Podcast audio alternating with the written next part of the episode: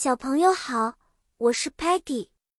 我有着粉色的甜甜圈外形，特别喜欢探索新事物，就像今天我要分享的海洋相关的英语词汇一样哦。今天的故事主题是在船上的海洋英文，我们将一起学习一些与海洋和船只相关的英文单词。当我们站在 deck 甲板上，可以看到周围蔚蓝色的 ocean 海洋。感觉非常美丽和舒心。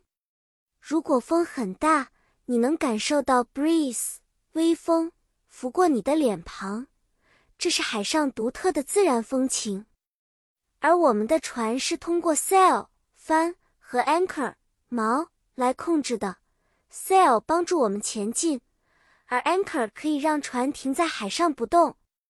如果你好奇甲板下面是什么，那就是 cabin。船舱，那是船员和游客休息的地方。有时候，你还可以在海面上看到 dolphins 海豚跳跃，它们非常友好和可爱。